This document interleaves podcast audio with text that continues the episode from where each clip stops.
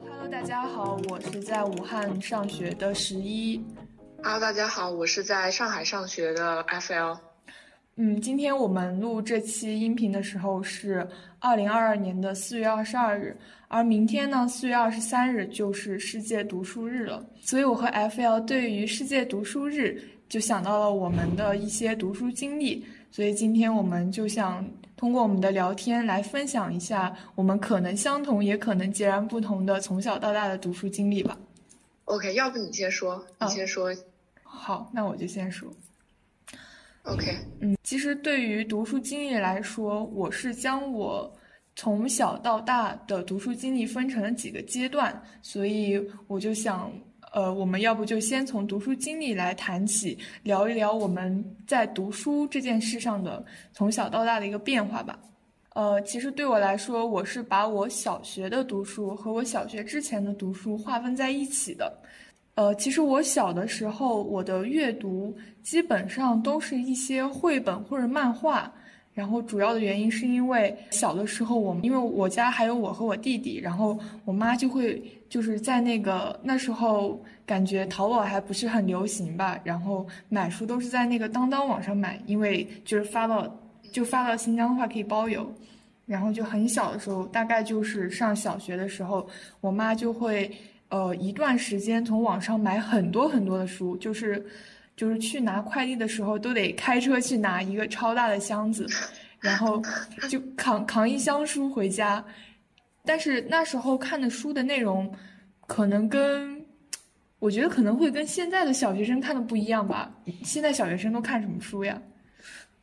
不知道现在小学生看什么，但我觉得肯定是不一样的。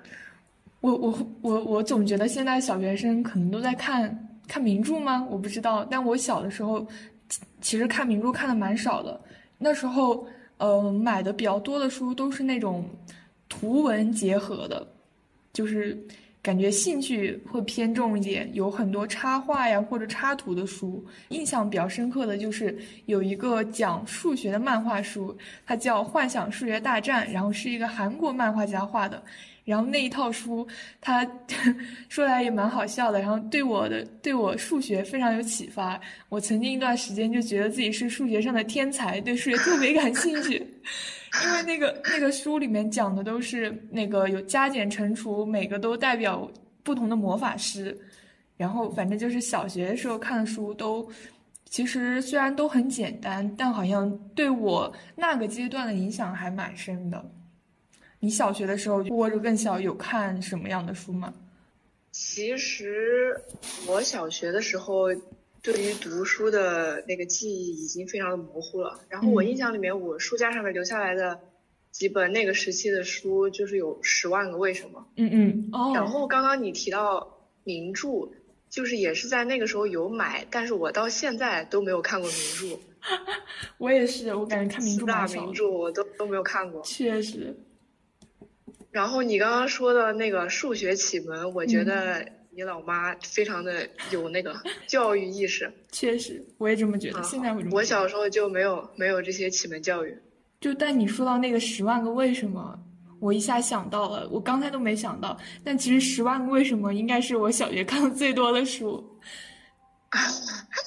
你我我那个我其实看的也挺多的。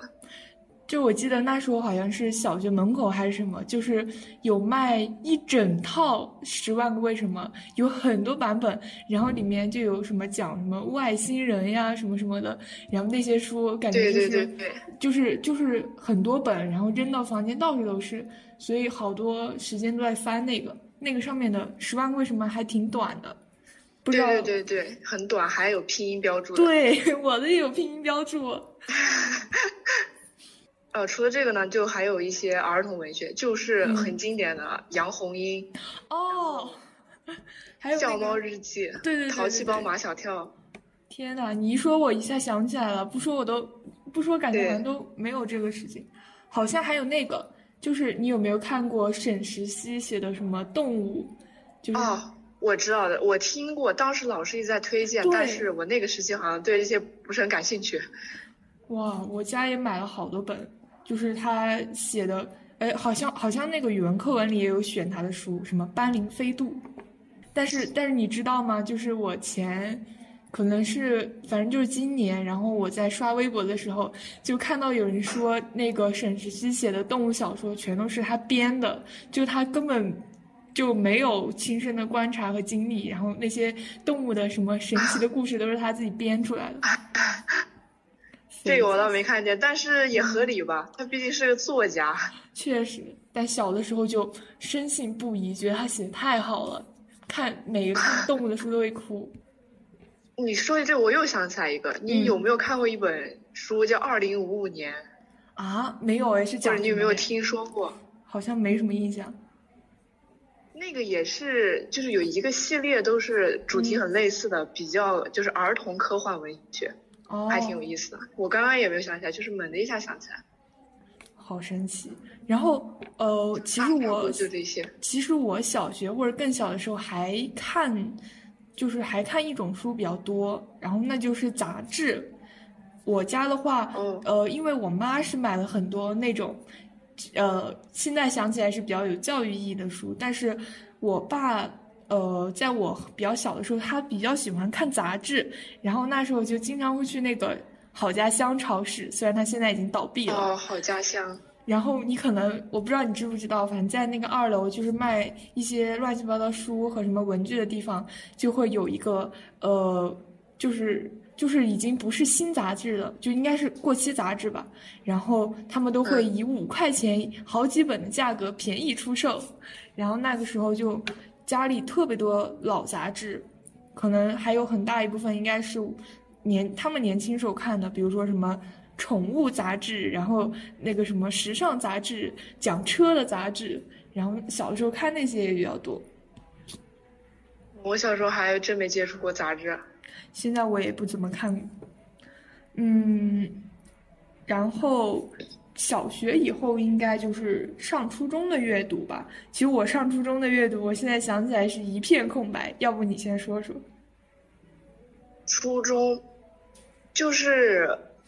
我之前还挺系统的想了一下我整个的读书经历，就是对于小学的时候，虽然我有断断续续的在看一些书，但是我那个时候对于读书这一件事情是没有什么概念的，嗯，就是这件事情发生很自然，就是有什么好像就去看了，好像是。但是到初中到初中之后呢，嗯，好像我开始意识到我自己的那个阅读习惯其实并没有培养好，嗯，然后我初中就是一度不太爱看书，但是。又从某一个节点，我发现好像不行，我得看一些书，因为读书这件事情好像还挺必要的。然后我就会去看一些，就是而且那个时候也已经开始接触互联网了，就是微博呀、贴吧呀那一些。对对，然后就会从一些渠道看到一些推荐书的，然后我就会很盲目、很直接的去买那一些他们推荐的书。OK，但是我那个时候的心态是有点扭曲的，就是仅仅是觉得我好像啊需要读一点书，所以我就去读一点书。然后呢，读是读了，嗯，但是读书的作用就是并没有体现发挥出来。嗯，对对对，我，嗯，我的话，其实我初中应该跟你也比较类似。就是当我到高中再回顾我的初中的时候，我一本就是从头到尾读过的书都找不就都找不出来。然后我，但我给我自己总结的原因，我会觉得是我们初中的时候，呃，就先说外在吧，就觉得外在对我们读书没有一个强制性的要求，就是虽然。就是感觉初中的老师会跟你说要读书，但是他不会把它当做一个必要或者他值得强调的事情。可能一学期他会提那么一次，但他不会一定要求你去读什么书。嗯。二是我会觉得初中，呃，就是老师是一个影响因素以外，还有就是，就班上的气氛，好像也没有人在阅读。就是课间呀，或者回家以后，就大家没有人在阅读，然后也不会有人说在讨论某本书的内容，所以就让我回想起我初中的阅读的话，其实是一个，呃，我感觉是非常贫瘠的，好像就是那种没有那种土壤，然后也没有什么阳光，然后就完全我的读书就完全没有生长，会有这样的感觉。就你刚才也差不多吧。嗯，但你刚才一讲什么看贴吧什么之类的，然后我突然想到，我初中可能唯一看过的书是言情小说。哦。你说你这个，我突然想起来，我们小学六年级的时候有一段时间非常风靡，嗯，非常风靡言情小说，但是我没有，我没有跟上他们的脚步啊，就是我看不进去，嗯嗯，我尝试看了，但是那完全不是我想要看的东西，我会觉得为什么全班的人都在看言情小说，但是我真的不太喜欢，笑死，然后我也错，就是错过了一个培养我阅读习惯的机会吧，虽然言情小说好像也不是非常有营养，确实。我们那会儿也是感觉，就是女生会聚在一起讨论某本经典言情小说的内容。但我那时候，我那时候，我跟你相比，应该算是跟上潮流了。但是我又跟大家走的不是一个潮流。就他们讨论的那几个作家，我到现在都有点记不清他们的名字。但我那时候看的言情小说都是那个叫什么，呃，明晓溪写的。我看我看了好多他的这个名字听起来就好那个味儿好臭，笑就是那个你应该知道《泡沫之夏》就是他写，我还真不知道啊。那那那看来你确实是没赶上潮流，确实是确实是，笑死。然后就是初中以后就就到高中了，我的高中的话，我觉得应该还是。挺值得说的，因为我高中呢，相比我初中小学或者更小，其其实是有一个，就是一下好像一下就建立起来一个比较，怎么说呢？就是好像一下就培养起来我的阅读兴趣了。就其实跟我初中没有看书的原因的理由正好相反，我高中看书的，就是开始看书。就是因为两件事，第一件事是，我觉得我们语文老师特别看重看书这件事，他每一节课都在跟我们讲看书的重要性，或者他经常讲一些就书里面的那些文字，然后也会在语文课给我们放很多阅读的视频，然后就那种老师一要求，你就你就迫于学业的学业的情况，你也会去看。其次就是我们高中的时候，班上的阅读氛围实在是无比的好，就是那种，就是尤其是班上的男生吧，每个人后面有一个柜子，就一打开都有，每个人都有几本书。就更夸张的是，我们班有一个男生，他就简直像图书馆一样，他那个他占领了别人的柜子，然后柜子里面就塞的 塞的满满的，一拉开都是小说和一些他感兴趣的书。就以至于我高中应该是读了非常多书的，嗯。嗯嗯，我的话，呃，我初高中相比初中也是和你一样看的更多了，但其实也不是很多，嗯，因为我读书特别慢，然后但是我想说，就是我读书的一个契机，开始读书的一个契机，嗯，就是还是跟冲浪，网上冲浪有关，我有一次。在刷微博的时候，嗯，哦，这里有一个前提，我那段时间在就是入了耽美的坑，哦，然后呢，就是我那段时间不仅看耽美，就是了解到了 LGBTQ 这个群体，嗯嗯嗯，然后我当时就是内心就有一种想要为他们发声的那种冲动，对，然后有一次刷微博的时候，我在一个评论区就是看到了呃一个。片是别人拍的一本书，嗯，然后那本书是王小波的书，嗯，然后我高中开始看书就仅仅是有一次我去逛图书馆的时候看到了王小波这个名字，嗯，然后我就在想看一下他的书吧，然后我就把他所有的书，就是当时图书馆，所有他的书都借回去了，然后我找到了那段话，并且把那篇原文读了，我发现我根本读不懂，嗯，但是。读不懂，我那时候又产生了另一种想法，就是我一直都认为读书这件事情很必要嘛，嗯，但是我却一没有一直在读，然后我就想，怎么说，就是借某一本我认为很厉害的书，然后我摆出一副我在看它的那种姿态，嗯，就是为了展现我的一些类似于品味吗？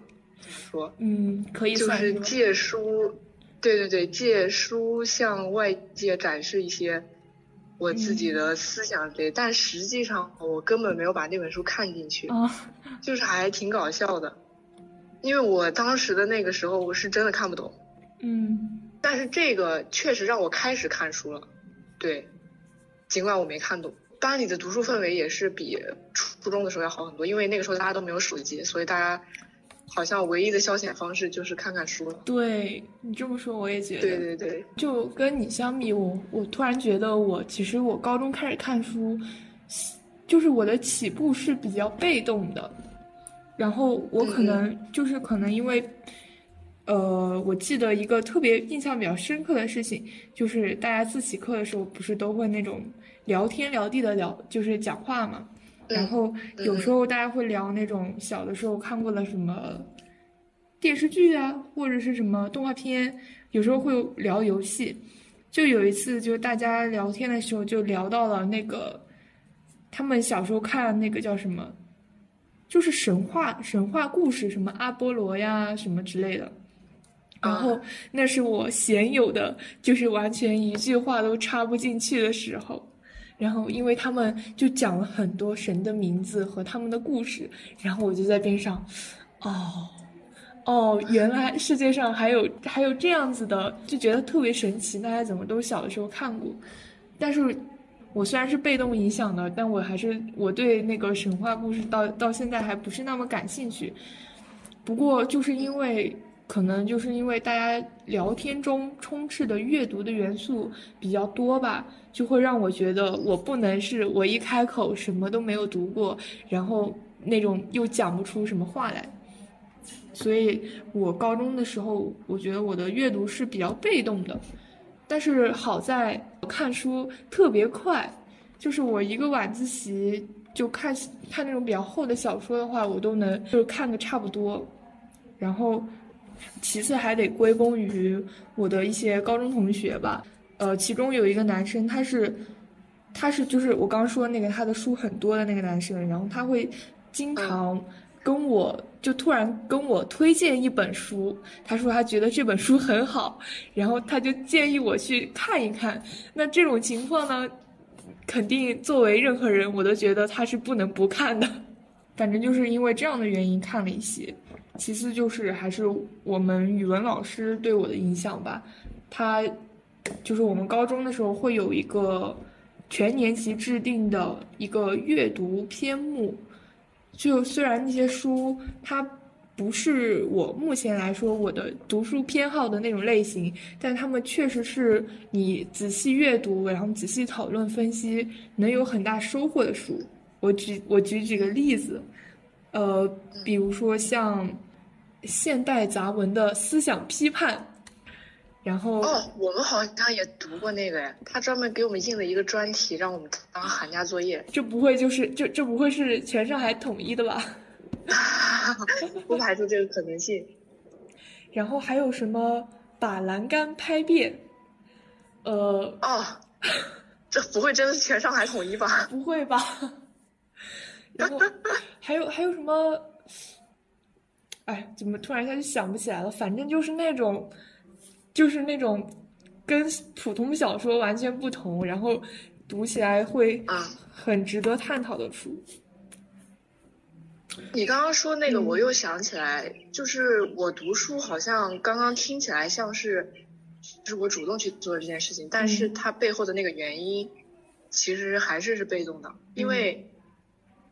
我也是慢慢意识到，就是读书是有一个社交功能在里面的，就像你刚刚说的，嗯，你不想别人在说什么的时候，你完全插不进话。但是我不是完全是这样，嗯，我只是想借我从书里面读到的内容，嗯，去在某一个时刻，就是说出一些比较有水平的话，这是我理想中的状态，就是也是存在一个社交功能在里面的。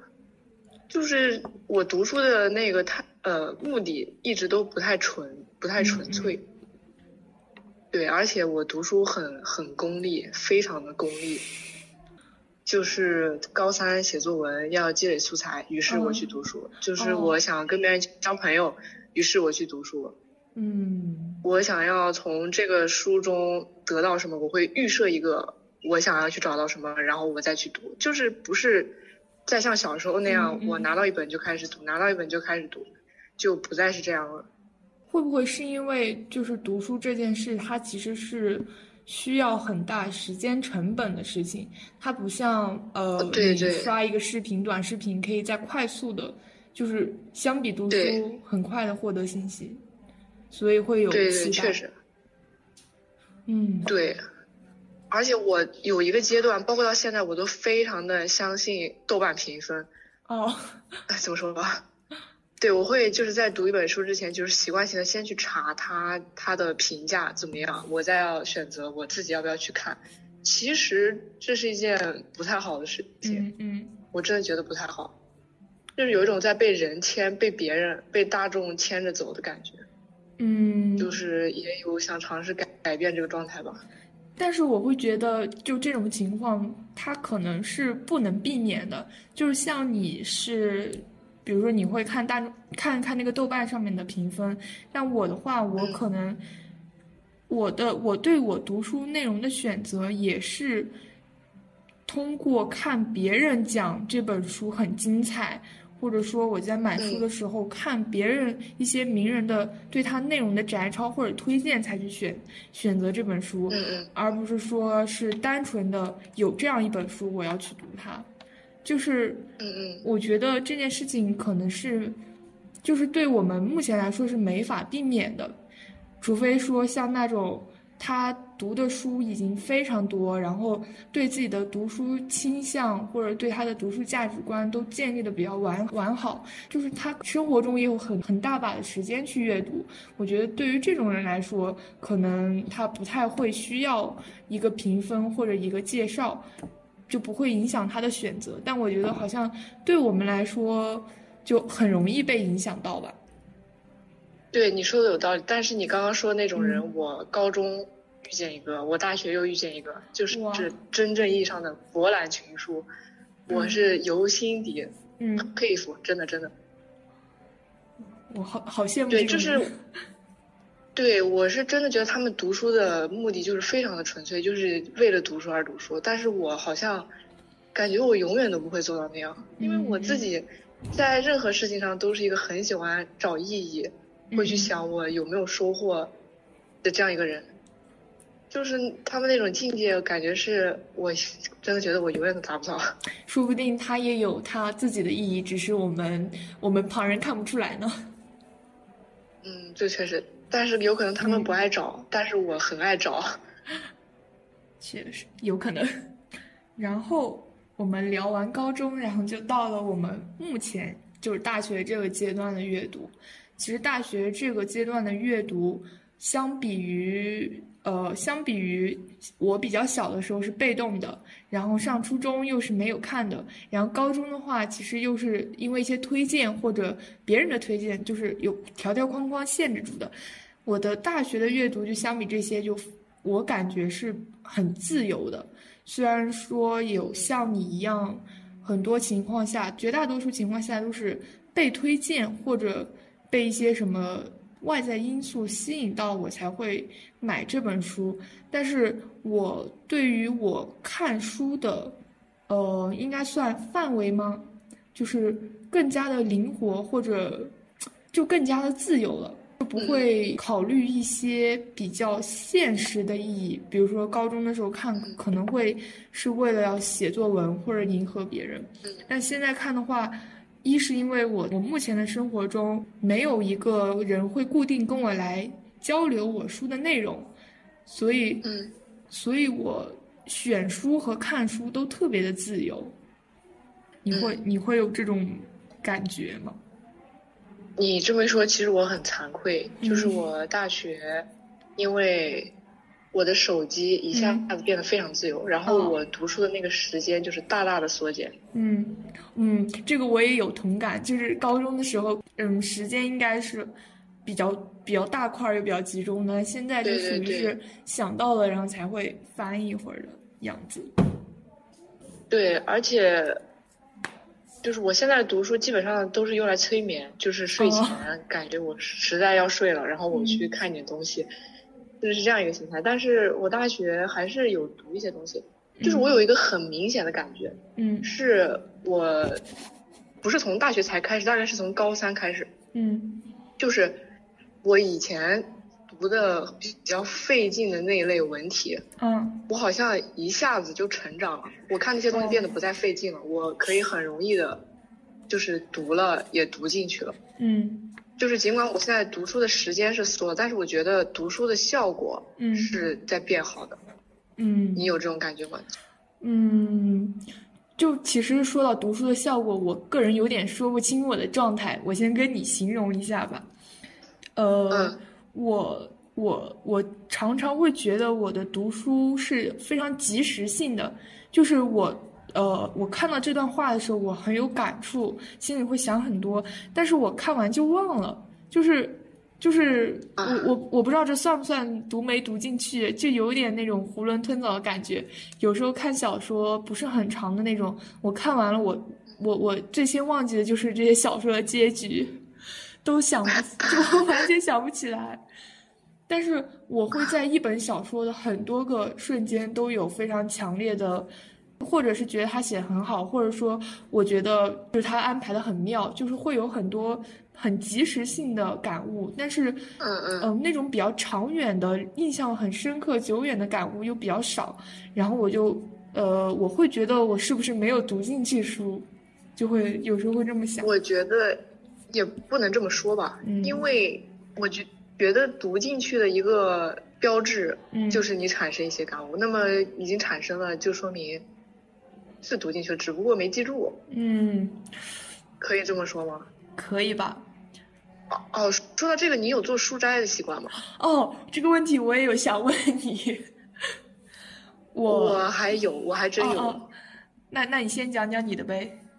我那个还是比较功利，就是当时是嗯为了呃积攒作文素材，嗯嗯这么就是做起来这么一个本子。但是确实，我到现在看书的时候还是会还是会写，还是会记，但是仅仅是摘抄，我不会写感想，嗯，因为我好像情感不是很充沛嘛，我也不知道为什么，而很难写且感想。我好像，对对对，我好像看的书都比较偏工具性。嗯，怎么说就是小说其实不是我看的最多的一个嗯题材，我看的最多的是杂文，嗯还有比方说像乌合之众那种书叫什么叫什么我，这是什么什么题材？比较偏工具性的这种书。对，所以我就是书斋的话还挺有东西写的，，OK，我就是也也是嗯为了避免我看完一本书感觉什么都没有留下来的这种感觉吧，所以我看书很慢的一个原因也在这儿，因为我看到一段我就记，看到一段我就记，所以我嗯看的特别慢。我想一下，我应该也是从就高中的时候会阅读的时候会抄很多，因为我们一是因为我们有那个作业要做，然后啊就是呃上大学看书的话，我我我倒还真买了一个专门的本子，用来就是记一些比较有感悟的片段吧。但是就跟你说的又不一样，我其实看小说比较多，那小说里面。嗯就是怎么说呢？每每当我想提笔的时候，就会觉得那些，因为小说好像不是不太容易那种片段型的摘抄，啊，就很对对对对就是就是我那个本子就进展很慢，然后我一般都是整本书看完或者一个大章节看完以后，然后嗯就是再抄一就抄抄一些那个句子上去，然后就可能也是为了满足一下我的手瘾，但是那些就是那些段落，你再回顾起来看的时候，你就觉得没没头没尾的，然后。我是会稍微写一点我的感受，但我写的感受跟就跟我写的微博一样流水账，后来就后来也就不写了，感受还真不太写。有感觉有点难以表达。小说，嗯我我是有感觉的。我之前还是高中的时候，嗯就是当时连读了几本小说，嗯，确实本子上是真的没有什么可以记。对啊，就很难抄。对对对对，对。但是像杂文那些就比较有的记，而且那些杂文我摘出来那些片段，我后来再看，嗯，我是会有新的感受的，就是真切的体会到温故知新，哦，是真的。那对，而且每个阶段再去看，感受还真的不太一样。那我应该也有超过，呃，就超过算杂文吗？我都不，我都不知道该怎么说了。就是我应该是去年有看那个《乡土中国》的时候，然后我是记了不少的，就是抄了不少。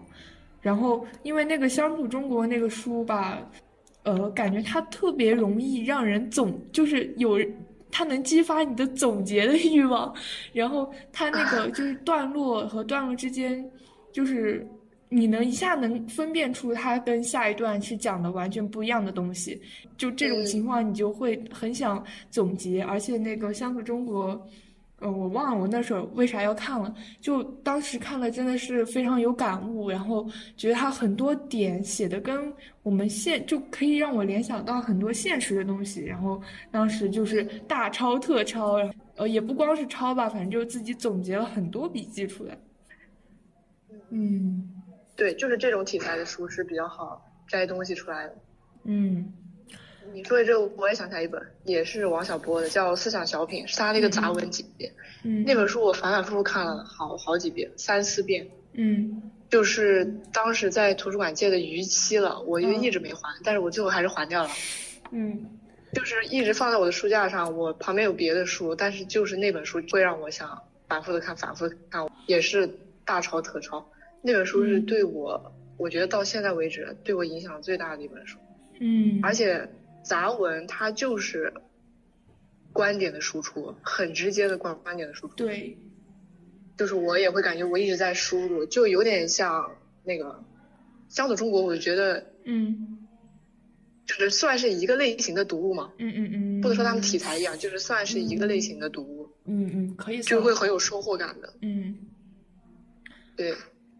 就是我们相当于其实说到了我们不同的读书偏好吧，就是我们俩看的书的看的书都不一样。因为我是看小说比较多，但是其实我的读书偏好应该是每就是一直在就一直在变化的。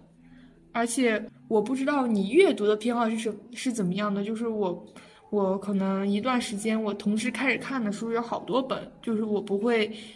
不会像那种盯着一本书，一定要把它看完才看下一本。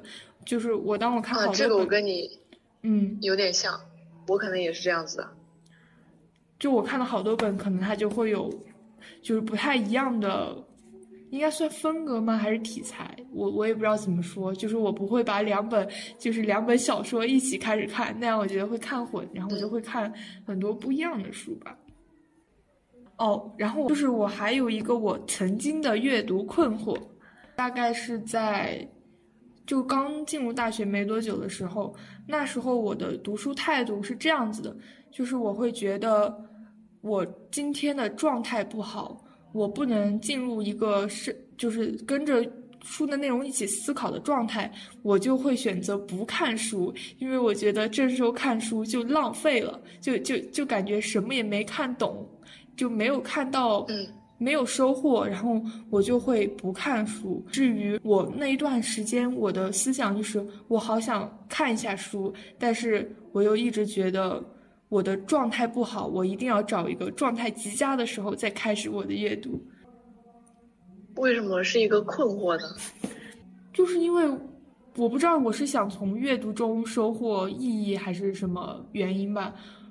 就我觉得如果没有。认真或者跟着作者写的边思考的看，就是没有用的，就像就像完全白看了一样，就还不如就再挑一个好的时间看。然后那一段时间我就特别就是特别的不知道该怎么办，就是想看又又觉得不是时机，想看又觉得不是时机，就就说起来很奇怪，就就是觉得确实挺奇怪的，就觉得自己。状态太差了，就是比如说我这会有一点困，我就觉得我不能看书，我看书了肯定我收获不了我想收获的。嗯，合理，但是我好像没有过这样的感觉。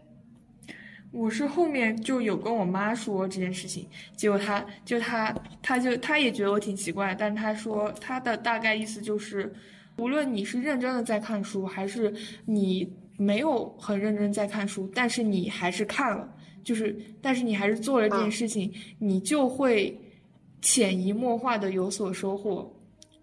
就是你可能看的时候，你觉得你没有看进去，然后啥也没看懂，但就是你肯定。只要你做了这件事情，就会有一定的成效。然后后来我就到现在为止，我就感觉是完全放开了看，就是那种呃看了前面都有点那种看了前面不记得后面，然后囫囵吞枣的就那种看书吧。我觉得你你老妈说的非常有道理。嗯，就是她说的那个让我想起来一个点，我好像之前跟你提过，就是输出是需要契机的。嗯嗯。就是我觉得读书的那个效果，就是你从一本书里面记得了什么，可能你自己是没有意识的。嗯。你可能会在之后的某一个时刻突然想起来某一本书中的某一部分。嗯。然后它就是那么出现在你的脑。对。那我那我就简单的说一下一下读书对我的一些意义吧。嗯。我会觉得，我就是我读书进行时的那个时候，比较希望的是，我能在读书中找到一种同感，或者说，我更倾向于我在读书中找到某一点是能与我真实生活经历相结合的。然后让我比较有共情的那种感受。当我就很共情，或者我跟现实结合的时候，我觉得那个时候也是我思考最多，然后读书效果最好的时候。所以就是对我目前来说，它没有更多的社交意义或者比较功利的意义，就是只是单纯的说，我经常能在读书中找到一种深刻的共情或者同感，就那个瞬间会让我觉得我的读书是有意义的。嗯嗯，我觉得你现在的这个想法应该是很舒适的一个状态。嗯，对。然后我跟你比起来的话，可能还是没有跳出我的那个功利的想法。那会我觉得可能读书读书的社交功能在我这里可能会一直存在。嗯。然后我还是会一直去。找意义，找收获，我不会完全自发，嗯嗯，完全自发的去读一本书，嗯。但是现在有一个很矛盾的，就是我的专业，我马上上大二之后可能会无时无刻都要跟文字打交道，嗯嗯。所以我的这个状态其实是非常不适合的，我觉得。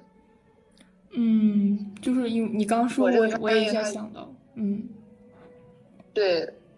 我这个专业，它就是要读很多书，就是一直要读书。我如果抱着这种心态去读书的话，我会让我自己非常难受的。嗯。所以挺想改的吧，但是我不知道有什么办法，一下子就把这个心态给转过来。嗯。无论如何，我肯定还是会去读的。嗯。嗯。我不知道这么说确不确切，就像就像。就像我跟我的专业学的是园林嘛，然后就是，正如正如所见，其实每天就是做一些就做设计，然后和一些那种花草树木吧打交道吧。我如果把这件事情比如比喻成和读书的关系的话，就有点像你现在和读书的关系，就是。其实本来我是对对做设计和对这个生活中的就大自然的这些植物，你肯定是有一些基础的兴趣的。比如说，我就是想想认识这种花，想了解它。但是当这件事情变成你生活中的一个必要的事情，就是你一定要学习它，并且你还需要把它学得很好，你现在的生活就是围绕着它来转的时候。就让我觉得好像我的兴趣对他不是那么高了，就有一点像你和你现在读书的这种感觉吧。但是在别人就是在别人看来，就比如说在你看来，你又会觉得我的专业很有意思。我觉得是就可以相同比喻一下。你你你现在会觉得就一直读书是很舒服的一件事吗？嗯，首先说明一下，我我的读书也是。非常一阵一阵的，就是我今年今年来说，可能这个空余读书的时间又更更长，就是很长时间都不读书。但是我应该是跟你比较有差距，就是我不再需要读书成为我一个很必要的事情，所以我就不会那么在意我读书的意义。嗯嗯，但是这样反而是轻松的，我觉得。对，呃，对，我我突然想到一个点，但是我这个点就记不清楚了。就是我我好像什么时候有刷到微博，然后大概的内容是是是讨论读书到底是不是一件必要的事情。嗯，就是。读书这件事情对于每个人来说，它真的是一个非常有必要的事情吗？或者说，如果一个人他不读书，那他一定就不如别人吗？好像是呃，大概这么样一个内容的，但是我好像有点记不清楚。嗯嗯，大概能能知道这个问题。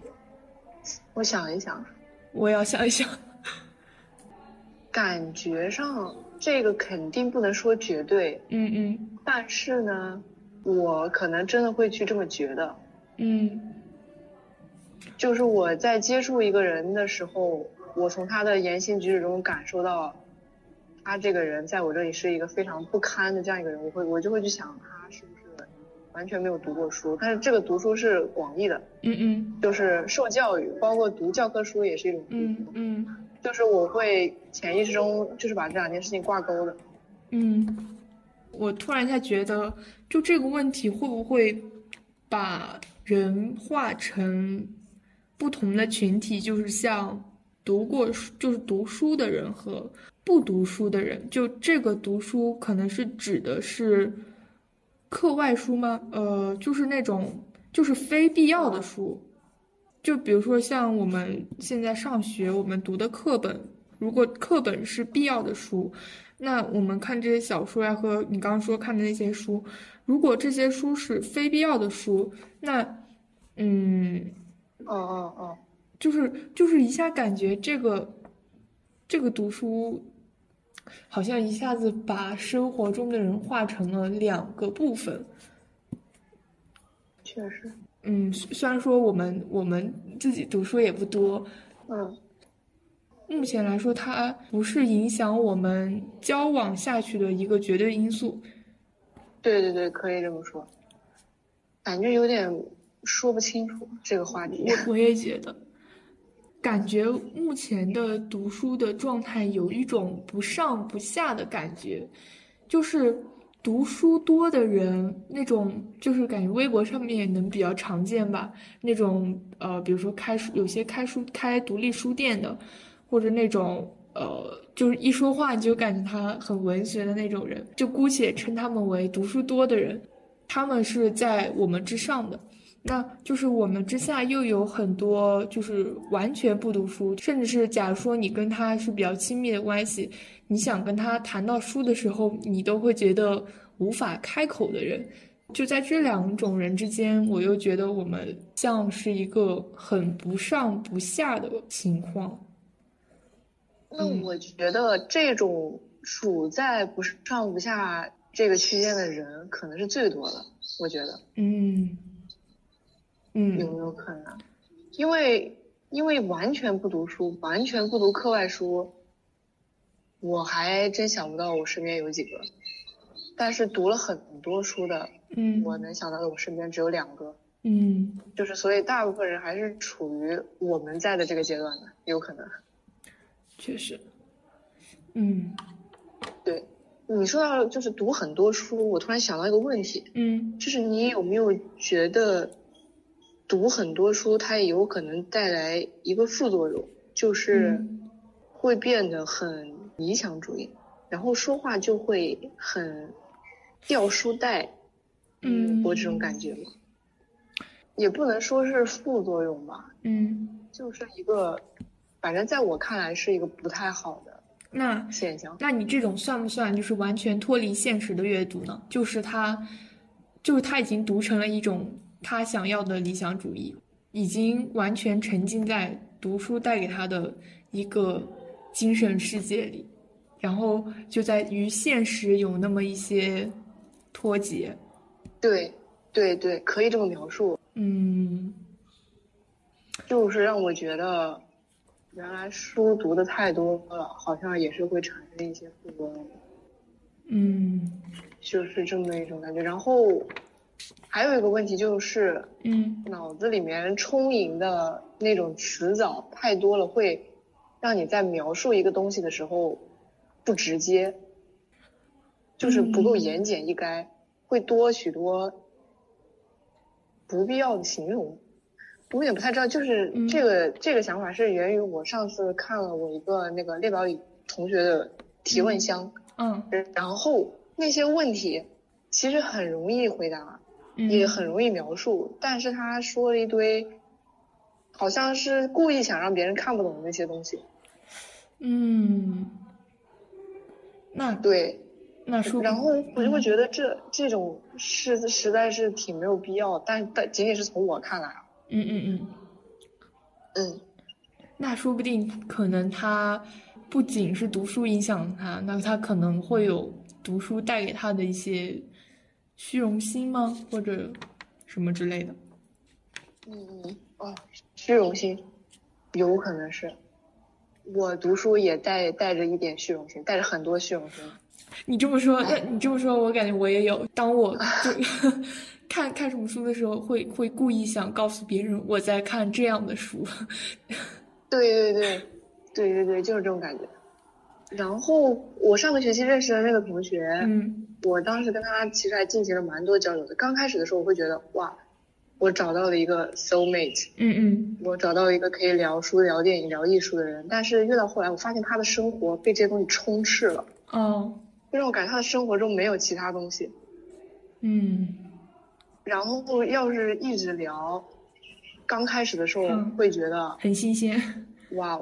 对，很新鲜，感觉哇，我们的聊天好有营养。嗯，但是后来我发现，我真的受不了，我我不能接受我的生活中没有那些廉价的娱乐。我还是很需要廉价的娱乐，但是他好像完全不需要。他可能是比我高一个境界，但是这在我看来是少了另一些乐趣。嗯，你这么说。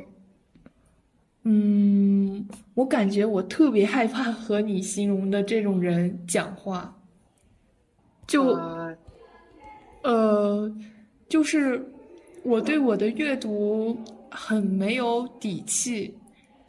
嗯，我很少能从我阅读的书里面很很有感而发的说一大段，所以就是呃。所以一开始你在就是我们在群里面就说选题的时候，然后你有说到，呃，书呀什么电影之类的，然后我当时就，我我我我我我的内心就有那么一丝抗拒，因为怎么说呢，反正就，大家能懂吧？我我也有这种感觉，就是因为总有更厉害的人，就是一旦要输出观点，一旦要输出自己的看法的时候，就会就会在想。嗯，就是会不会被觉得我好像没有东西，我好像没有东西可以说，我肚子里面没有货，就是会存在这样一个担心。我觉得应该，嗯，应该大部分人都有吧。嗯，对。然后，但是我的这个情况有在慢慢的缓解，因为我发现我可以，就是这算一种，这个要怎么形容啊？嗯，就是虚假的那个编化的能力。嗯，就是。我有在刻意的，好像展现我自己是有点东西的，但实际上我知道我没那么多东西。但是，就是那个话术，我会尽力的去显得我没有那么空，就是我有在刻意的去做这样一件事情，其实很很假。嗯。但是没办法，我就是这样的。反正我是我是从来没有和别人聊过书，然后也很少就透露。我会看什么样的书，就就是就有点害怕别人心中对我怎么想吧，就就还挺挺在意这件事情的，尤其是当对方透露出那么一丝文艺的气息的时候，我就 我就嗯，yes，就是文艺。我上个学期之后，我都对文艺青年 PTSD 了。我发誓，我以后要远离文艺青年，真的。笑死。对，就是包括也给我自己一个警示吧。我就算真的读了很多书，我也要避免我自己成为我刚刚是描述的那个样子，因为我真的不喜欢。对，但是这个只是仅仅是站在我的角度来说，嗯，就是有可能处在那个状态里面的人，他们是很自洽的，他们是很舒适的，嗯嗯，那也 OK 了。对，对。哦，刚刚我突然想起来还漏掉一个，就是高中的时候，你刚刚不是提到那个现代杂文批判，嗯嗯。的那个，嗯，我觉得那段时间我做那个作业的时候，那一小段时间就对我阅读习惯嘛，阅读习惯，嗯嗯，产生了很大的影响，还有对于，就是我整个人对于文本的理解，嗯，我不知道该怎么描述，就是一个很整体性的。然后我当时那段时间就是一度感慨，我们来上海是一件多么幸运的事情。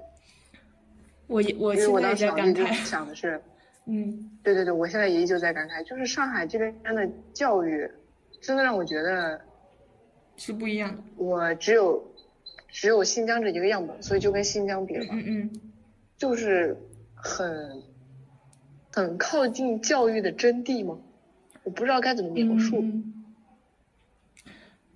对，因为跟新疆那些同学比起来，我高考的压力也没有那么大，我赞然后同，我学的也很开心，对对我学的也很开心，我确实也学到了东西。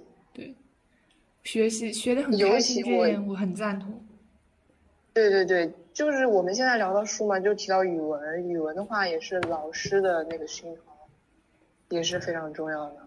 就包括他们布置的作业，在我看来都不是，不是我所认为的印象里面的那种作业，它是一项真正可以让我有提升的东西。我我同意，我非常同意，对对对，所以我真的很很幸运，我觉得，而且觉得我妈做了一个非常正确的决定，让我来上海读书。对我我反正也是，我经常在感慨吧，就是觉得我在高中的时候应该算是我人生，就是我人生我个人性格的一个转变的一个很重要的时期，就是我的，就我对对对，我都我不知道，如果我没有来上海上高中，我现在会是什么样的。我昨天才跟我室友说过一模一样的话。啊？真的，我说我不知道，我如果没来上海，我现在会在哪里？对我我是感觉很幸运的，虽然我也有同学会觉得很吃亏或者之类的，但我我觉得我是那种过程主义者，我觉得过程比结果更值得回味。嗯，对。哎，真的，高中遇到的全部是良师益友。嗯，是的，就是高中的老师，感觉，呃，我我也不知道在新疆读高中的同学们的老师是什么样的，可能也很好吧，但是我会觉得，就是高中的每一个老师都教会了我，或者给了我很多除了他们应该教给我内容之外的东西。对对对，没错，就是这种感觉。我我突然想到一个，就是虽然虽然跟我们今天的主题有点跑偏了，就是呃，我想有想到我们班主任说的，就高中班主任说一句话，他其实是我们班的物理老师嘛，但是因为他是班主任，我们每周五会开一个班会，开完班会他都会进行一个总结，然后那个班会是快高考，就是临近高考一两个月的时候开的，然后是讲了，呃，内容是讲了一些成功人士的经验吗？就是大家是怎么怎么成功的，然后就是以此激励我们吧。然后嗯。我们开完班会以后，我们班主任就上去就讲了，大概是这样一段话，他就说，我们总是在学习别人的成功，别人是怎么样成功的，呃，但是你有没有曾注意到你自己的成功经历？就是，就是相比于那些伟人、很已经成功的人来说，你自己一生中你肯定会有很多成功的瞬间。那这些成功，其实你从你自己的成功总结经验，是远比从别人的成功总结经验更有利的、更有效的。然后他当时说完那句话，我就，嗯，就感觉一下把，就是有点把那个班会点透的感觉。嗯，你说到班主任，我突然想起来，我高中一共换过五个班主任。五个。对，因为我之前有提过，我是第一年在新疆部，然后后面两年在本部，然后最后一年又回新疆部。哦。对，所以就中间一直在换班主任，但是每一个班主任都像你说的，教会了我，就是除了他们该教会我以外的东西，就是除了班主任，包括任课老师也是都是一样的。对。哎，真的很幸运。嗯。今天是世界读书日的前一天，我们聊了我们的读书经历、读书态度、读书偏好等等一系列关于读书的内容，然后时间也差不多了。嗯，那我们今天的这个关于我们俩读书经历的播客就到此为止了，那就下次再见吧。下次再见吧，拜拜，拜拜。There are places I remember all my life, though some have changed.